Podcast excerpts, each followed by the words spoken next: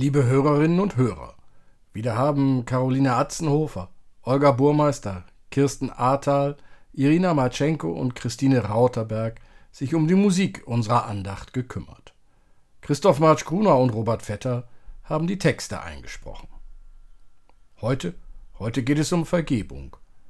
Und dabei ist nicht die Rede davon, dass Sie es uns an diesem Sonntag bitte verzeihen, wenn wir etwas spät dran sind oder der Ton nicht wie gewohnt klingt, weil uns ein Gerät im Stich gelassen hat. Nein, es geht um Vergebung von wirklich schlimmen Taten. Und so feiern wir im Namen des Vaters und des Sohnes und des Heiligen Geistes.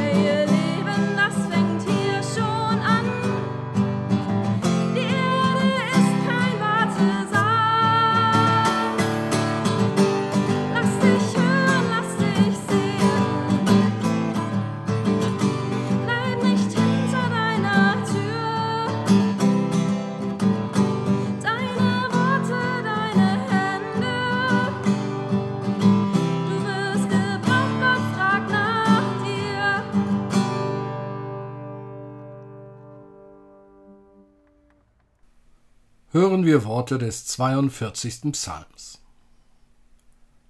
Wie der Hirsch schreit nach frischem Wasser, so schreit meine Seele Gott zu dir. Meine Seele dürstet nach Gott, nach dem lebendigen Gott. Wann werde ich dahin kommen, dass ich Gottes Angesicht schaue? Meine Tränen sind meine Speise Tag und Nacht, weil man täglich zu mir sagt, Wo ist nun dein Gott? Daran will ich denken und ausschütten mein Herz bei mir selbst, wie ich ein Herzog in großer Schar, mit ihnen zu wallen zum Hause Gottes, mit Frohlocken und Danken, in der Schar derer, die da feiern. Was betrübst du dich, meine Seele, und bist so unruhig in mir? Harre auf Gott, denn ich werde ihm noch danken, dass er mir hilft mit seinem Angesicht. Er sei dem Vater und dem Sohn und dem Heiligen Geist, wie es war im Anfang, jetzt und immer da und von Ewigkeit zu Ewigkeit. Amen. Lasst uns beten. Gott, du hast uns das Maß gegeben für das Leben auf dieser Erde. Hilf uns, es zu erkennen, in Jesus, dem Bruder, dass wir den Menschen achten, im Heiligen Geist. Amen.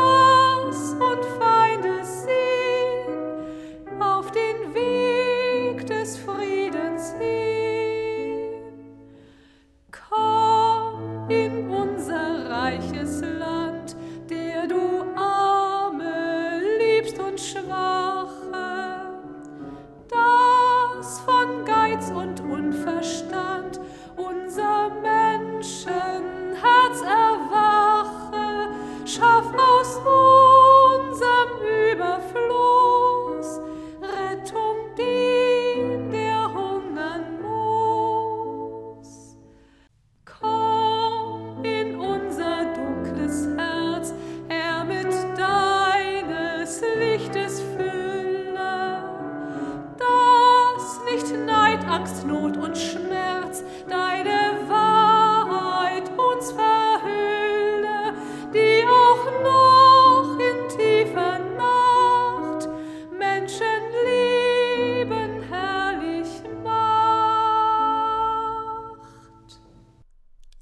Hörerinnen und Hörer, der Tod eines Familienmitglieds wühlt auf.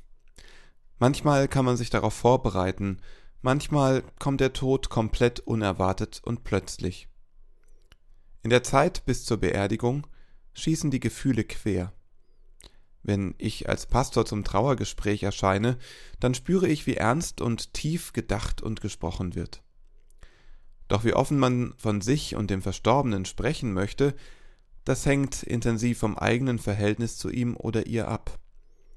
Nirgendwo wird so viel gelogen wie auf einer Beerdigung, heißt es im Volksmund. Das kann ich aus meiner Praxis nicht unbedingt bestätigen. In der Regel sprechen die Angehörigen ehrlich mit mir über die schönen und schweren Zeiten des Lebens. Aber es gibt natürlich auch die Fälle, wo mir das Bestattungsinstitut vorher andeutet, das könnte ein schwerer Fall werden. Die Familie lag im Streit. Solche Gespräche sind herausfordernd. Da sind die Angehörigen, die sehr offen ihre Verletzungen benennen. Da sind aber auch die Besuche, wo ich im Nachhinein das Gefühl bekomme, dass viel unausgesprochen blieb. Sei es der depressive Vater, dem es schwer fiel, Lob zu äußern. Sei es die alkoholkranke Mutter, die Bindungsschwierigkeiten hatte. Sei es ein schlimmer Übergriff in der Kindheit, der das Verhältnis zum Elternteil zerstört hat oder sei es eine Familie, die durch den Streit um Geld oder das Erbe auseinandergerissen worden ist. Es liegt an jedem von uns, ob der Tod des Angehörigen dafür sorgt, dass wir unsere Wunden weiter vertiefen oder ob wir sie gemeinsam heilen lassen. Wie es gehen kann, hören wir in unserem heutigen Predigtext aus dem ersten Buch Mose. Josefs Vater Jakob stirbt. Im 50. Kapitel hören wir davon, wie Josefs Brüder in dieser Situation handeln. Die Brüder Josefs aber fürchteten sich, als ihr Vater gestorben war, und sprachen Josef könnte uns Gram sein und uns alle Bosheit vergelten, die wir an ihm getan haben. Darum ließen sie ihm sagen Dein Vater befahl vor seinem Tode und sprach So sollt ihr zu Josef sagen Vergib doch deinen Brüdern die Missetat und ihre Sünde, dass sie so übel an dir getan haben. Nun vergib doch diese Missetat uns, den Dienern des Gottes deines Vaters. Aber Josef weinte, als man ihm solches sagte. Seine Brüder gingen selbst hin und fielen vor ihm nieder und sprachen, Siehe, wir sind deine Knechte. Josef aber sprach zu ihnen, Fürchtet euch nicht.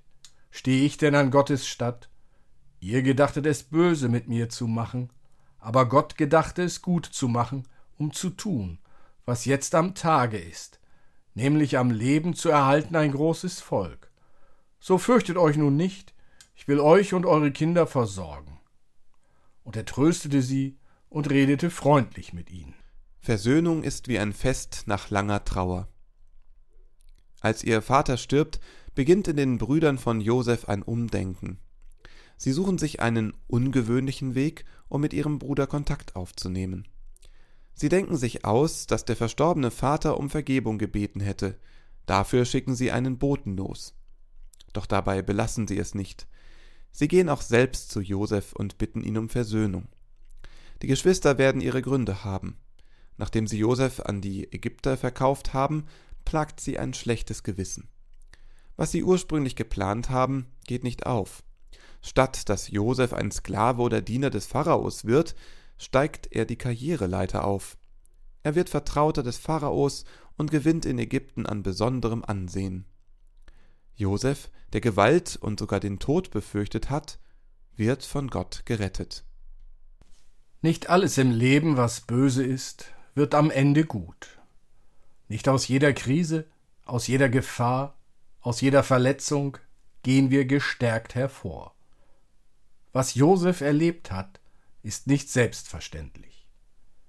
Wenn ich Schlimmes erlebt habe, bleiben in mir diese Ruinen. Mein Leben zersplittert in Fragmente.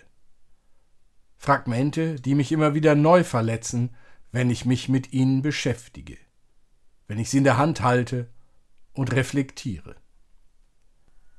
Die Brüder Josefs scheinen ihre Tat viele Jahre lang nicht zu reflektieren. Lange haben sie ihre Tat verdrängt. Doch nun, mit dem Tod ihres Vaters, kommt die Wahrheit ans Licht. Der Fluch der bösen Tat holt die Brüder ein. Es ist eine Hungerkatastrophe in Ägypten. Sie wollen überleben. Sie müssen sich ihrer alten Schuld stellen. Die Geschwister suchen einen neuen Horizont. Sie suchen nicht nur Brot, sondern eine neue Freiheit. Versöhnung ist wie ein Regen in der Wüste.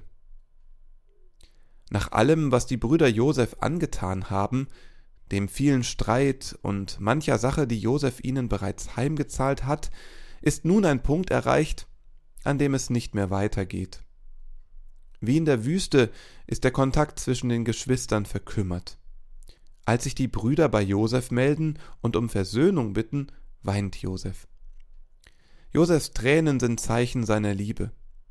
Josef liebt seine Geschwister, egal was sie ihm Böses angetan haben. Er entscheidet sich für die Wiederherstellung der Beziehung, der Familienbande. Josef überzieht seine Brüder nicht mit Rechtsstreitigkeiten, er fordert keine Rache, er geht ihnen nicht ans Leder und er kostet seine Privilegien in Ägypten nicht aus. Stehe ich denn an Gottes Statt? fragt er. Josef spielt nicht Gott. Gott tut, was Gott tut. Menschen tun gute und böse Dinge. Josef erhebt nicht den Anspruch, das letzte Urteil über seine Brüder zu fällen. Er wählt die Versöhnung, den Neuanfang.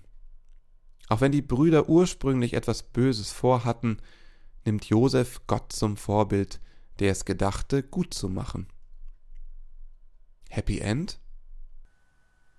Versöhnung ist wie ein Blick, der Hoffnung weckt. Wir machen leider nicht immer die Erfahrung, dass Gott am Ende alles gut macht. Am Ende des Lebens gibt es oft viele Lücken. Schuld, die nicht getilgt wurde, böse Worte, die nicht zurückgenommen worden sind. Ach, hätte ich doch noch. Das kann er mir jetzt nicht mehr verzeihen. Jetzt stehe ich da und muss zusehen, wie ich klarkomme. In der Trauer um den Tod eines Angehörigen, einer Angehörigen, ziehen alte Wunden und Erlebnisse an uns vorbei. Gerade das, was nicht gut gelungen ist, erscheint jetzt besonders dunkel. Wie gehe ich damit um? Schweige ich? Rede ich? Irgendwann platzt es aus einem heraus.